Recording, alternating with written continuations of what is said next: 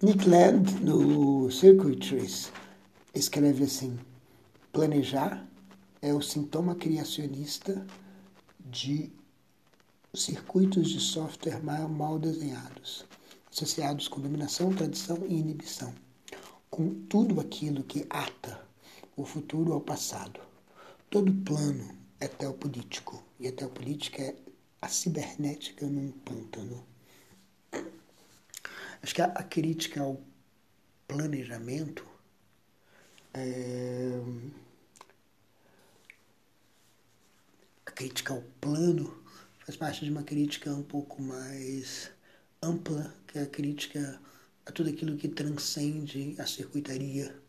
E aquilo que transcende a circuitaria pode ser é, de toda natureza, mas pode ser, por exemplo, o transcendente, como transcendente é a justiça, e pode ser a estruturação dos circuitos.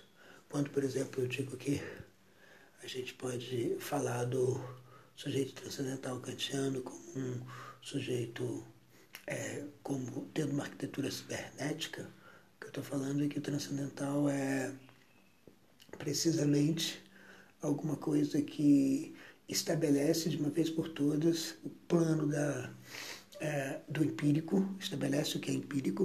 O empírico não pode transcender, o empírico não pode mais transcender, porque é como se a circuitaria do empírico feita pelo transcendental, que não é uma circuitaria psicológica, antropológica, mas uma circuitaria de outra natureza, uma circuitaria transcendental, ela, é, ela não pode ser mexida, é como se é, prevalecesse a imanência.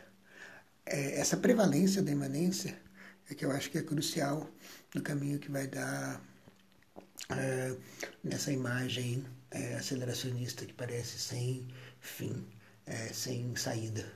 É, nem sequer o aceleracionismo de esquerda parece, é, em princípio, politicamente, pensar numa saída para essa descrição das coisas porque toda transcendência é colapsada.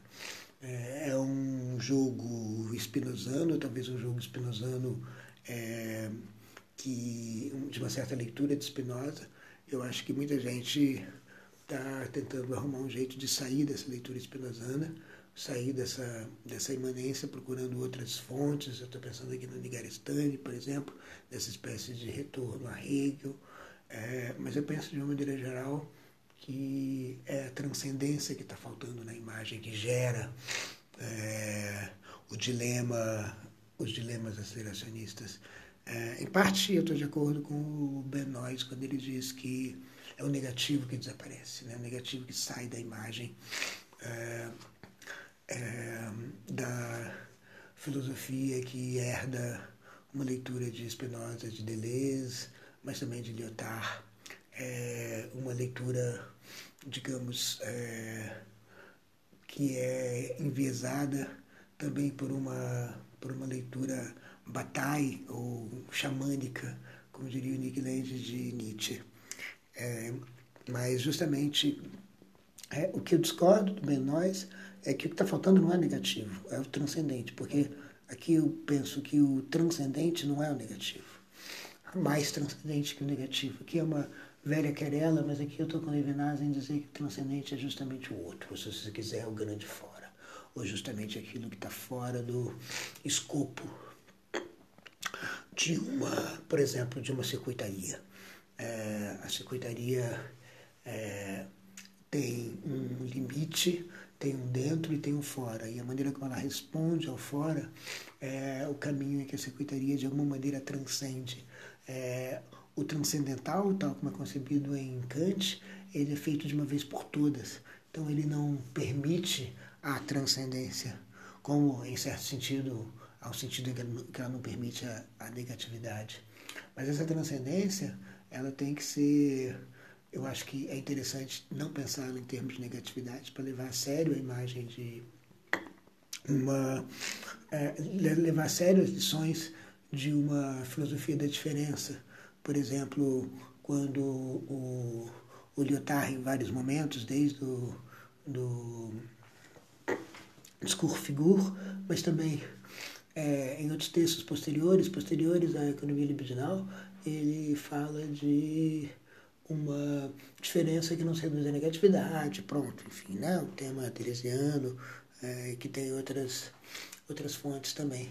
É, a ideia é, se a gente lê os filósofos da diferença de um jeito não imanentista e pensando é, na diferença como, uma, como um caminho de transcendência, talvez a gente esteja mais perto de Levinas e Derrida e talvez mais perto de uma maneira para maneira de sair do da imanência da circuitaria, que não permite planejamento e nem permite replanejamento, não permite qualquer tipo de arquitetura do futuro, porque a arquitetura do futuro é justamente uma espécie de é, manejo do passado, manejo do futuro por pelas mãos do passado. É, mas a transcendência, por exemplo, quando você pensa na transcendência da justiça, a justiça não é alguma coisa do passado. A justiça é alguma coisa é, ciberpositiva. É, a justiça associada à responsabilidade infinita, ela é ciberpositiva. Ela é de um messianismo interminável. Ela é de um futuro completamente aberto. Ela se estrutura na abertura. E é essa disputa de um futuro aberto versus é, o futuro fechado da circuitaria é que parece, estou pensando que pode ser uma pista para a gente sair desse, desse drama desse drama aceleracionista, se eu tiver certo em dizer que ela é que é um drama que vem justamente dessa espécie de imanência pura ou imanência total que de alguma maneira exorciza qualquer qualquer transcendência e com isso qualquer qualquer outro que transcenda, que não seja justamente, por exemplo, um produto da, da repetição, um produto do processo mesmo da circuitaria. É, então, é a diferença talvez entre a, a diferença é, deleuziana, no diferença repetição, e a diferença, a diferença, sei lá como é, vocês querem traduzir do, do Derrida, porque a diferença ela está fora da linguagem, ela está fora da ela está, portanto, fora do, do, da presença. É, então, é como se meu diagnóstico fosse é, o aceleracionismo, ele é Nietzscheano no sentido de que ele é ainda, é, ele está marcado por uma é, metafísica, ele está marcado por uma metafísica da presença, está marcado por uma não transcendência. Então, é como se essa herança nietzschiana fosse difícil de exorcizar, porque é no limite uma diferença, uma herança é, espinosana é, que, é, que é crucial. Então, por exemplo, quando Nietzsche fala do mar aberto, o mar aberto é justamente essa, é, essa imanência sem restrições. Agora, é, uma coisa é você exorcizar as restrições é, inconvenientes ou inadequadas, como o Deleuze faz com a identidade, ao, é, na diferença da repetição, ao enfatizar a diferença e como ela surge e nutre a repetição. É, uma coisa é exorcizar as diferenças, desculpa, a transcendência inadequada, outra coisa é, é abrir mão de toda a transcendência. Então, o problema, em certo sentido, é esse, é talvez esse projeto nietzscheano da imanência sem limite, do mar aberto, sem restrições. É, porque o que transcende pode ser muito diferente daquilo que a filosofia da diferença procurou exorcizar é, e que caiu, digamos, talvez erroneamente, justamente nessa imanência, essa imagem imanente de imanência total, spinozana, nietzscheana.